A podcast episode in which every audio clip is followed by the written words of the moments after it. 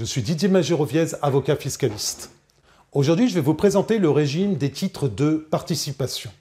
L'article 219.1a quinquies du Code général des impôts prévoit un régime fiscal favorable pour les cessions de titres qui peuvent être qualifiés de titres de participation. Ainsi, lorsqu'une société soumise à l'impôt sur les sociétés cède des titres de participation, elle bénéficie d'une exonération de la plus-value à long terme de cession. Seule une cote-part de frais et charges de 12% assise sur le montant de la plus-value brute réalisée est réintégrée au résultat imposable de la société. Ce régime de faveur suppose le respect de quelques conditions impératives. L'article 219.1a quinquies du Code général des impôts prévoit que les titres de participation sont ceux qui revêtent cette qualification sur un plan comptable et fiscal. D'un point de vue comptable, un titre de participation est un titre dont la possession sur la durée est utile à l'activité de la société cessionnaire. Par principe, les titres de participation permettent à la société cessionnaire d'exercer une influence ou un droit de contrôle sur la société émettrice. Généralement, l'influence exercée sur la société émettrice découle de la présence de représentants de la société, qui détient donc les titres de participation, dans les organes de direction de la société émettrice des titres.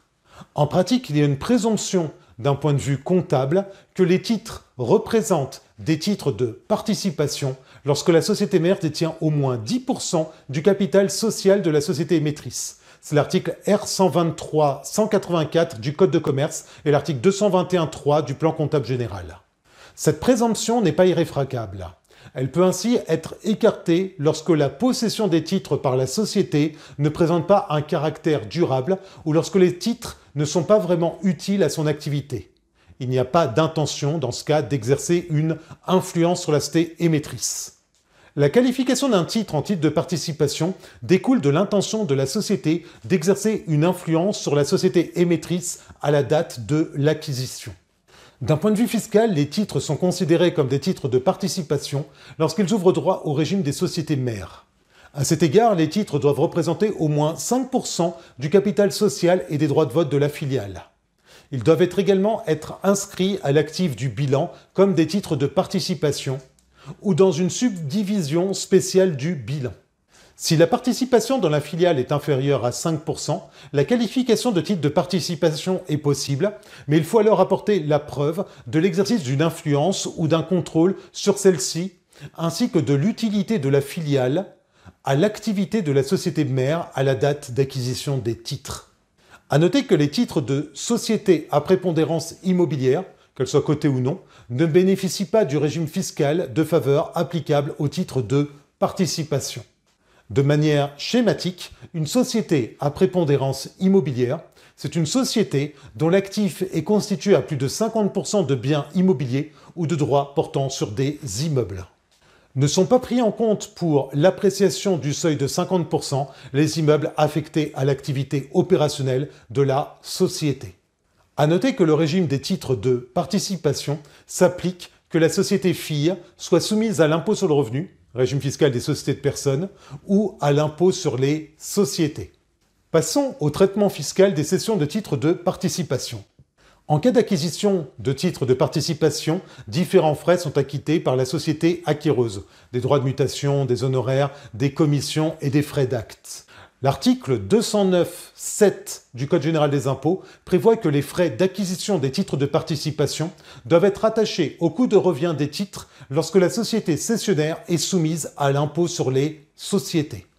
Les frais font l'objet d'un amortissement dérogatoire sur 5 ans selon le mode linéaire. En principe, lorsqu'une société soumise à l'impôt sur les sociétés cède des titres, les plus-values ou moins-values sont traitées d'un point de vue fiscal comme un résultat ordinaire.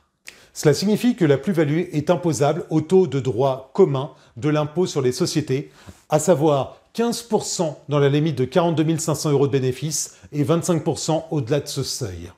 En cas de moins-value, celle-ci est imputable sur le résultat d'exploitation. Elle peut contribuer à former un déficit reportable. Une exception existe pour les cessions de titres de participation inscrits à l'actif du bilan de la société depuis plus de deux ans. Les cessions de ces titres bénéficient du régime des plus-values de cession à long terme.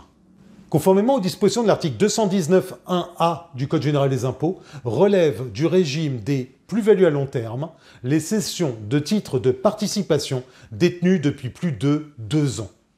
La plus-value est calculée par différence entre la valeur de cession et la valeur nette comptable des titres de participation. La plus-value à long terme réalisée lors de la cession de titres de participation bénéficie d'une exonération d'impôt sur les sociétés sous réserve d'une cote-part de frais charges de 12%.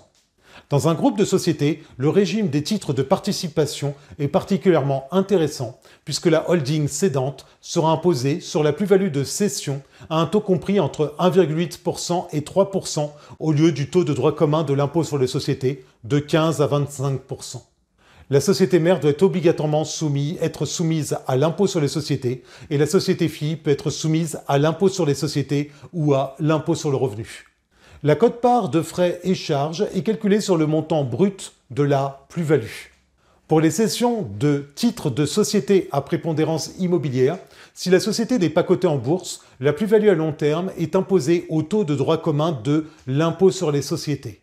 Si la société à prépondérance immobilière est cotée en bourse, la plus-value à long terme est alors imposée au taux spécifique de 19%.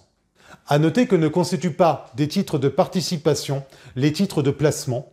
Ces titres n'ont pas été acquis en vue de s'assurer un droit de contrôle ou exercer une influence sur la société émettrice, mais plutôt dans une intention spéculative. Vous souhaitez en savoir plus sur les règles fiscales applicables aux titres de participation? Dans ce cas, n'hésitez pas à visiter notre site fiscalo.fr. Vous y trouverez une multitude d'informations utiles en matière de droit et de fiscalité patrimoniale.